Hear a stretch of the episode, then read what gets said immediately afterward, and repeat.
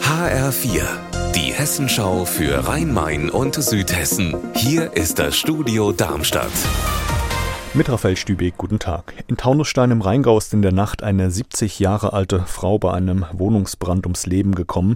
Zwei weitere Bewohner des Mehrfamilienhauses mussten mit Rauchvergiftungen in eine Klinik. Die Polizei ermittelt jetzt wegen Verdacht der Brandstiftung und hat auch einen Hausbewohner vorläufig festgenommen. Das Feuer war in der Wohnung des Tatverdächtigen ausgebrochen. Das Haus ist nach derzeitigem Stand unbewohnbar. Vor zweieinhalb Jahren ist eine 16-Jährige am Bahnübergang im Frankfurter Stadtteil Nied von einem Zug erfasst und getötet worden, weil die Schranken am Bahnübergang geöffnet waren, obwohl der Zug kam. Seitdem wird gefordert, dass der Bahnübergang durch eine Unterführung ersetzt wird und jetzt gibt es endlich auch einen Zeitplan für den Umbau. HR-Reporterin Marie-Kathrin Fromm, wie sieht der aus?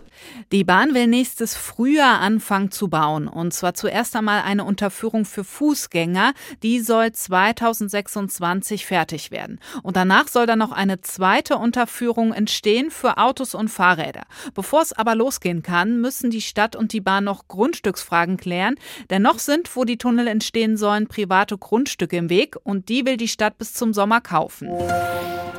Darmstadt will mehr Bäume in der Stadt für besseres Klima. Allerdings verlaufen unter vielen Straßen Kanäle und Kabelschächte. Die könnten durch Baumwurzeln beschädigt werden. Deshalb hat die Stadt extra ein Planungsbüro beauftragt. HR-Reporterin Petra Demand, was ist das Ergebnis? Die haben insgesamt knapp 200 Standorte hier im Stadtgebiet ausgemacht, an denen es eher keine Probleme mit Kanälen oder Kabeln geben dürfte. Die Stadt hat die geprüft, will rund 140 davon auch wirklich umsetzen. Den Anfang machen jetzt aber erstmal nur zwölf Bäume, die an Spielplätzen oder Parks gepflanzt werden sollen. Die anderen, die müssen erst noch warten, zum Beispiel, weil in einigen Stadtvierteln gerade Straßen umgeplant werden. Das Stichwort Parkraumbewirtschaftung und autoarme Quartiere ist hier wichtig. Und teilweise sollen auch noch Kanäle saniert werden. Unser Wetter in Rhein-Main und Südhessen. Minus einen Grad meldet aktuell Lautertal-Bedenkirchen im Kreis Bergstraße und plus einen Grad Bad König-Etzengesäß im Odenwaldkreis. Dabei gibt es am Nachmittag vielerorts Schneeregen, der am Abend dann auch in Schneeschauer übergehen kann.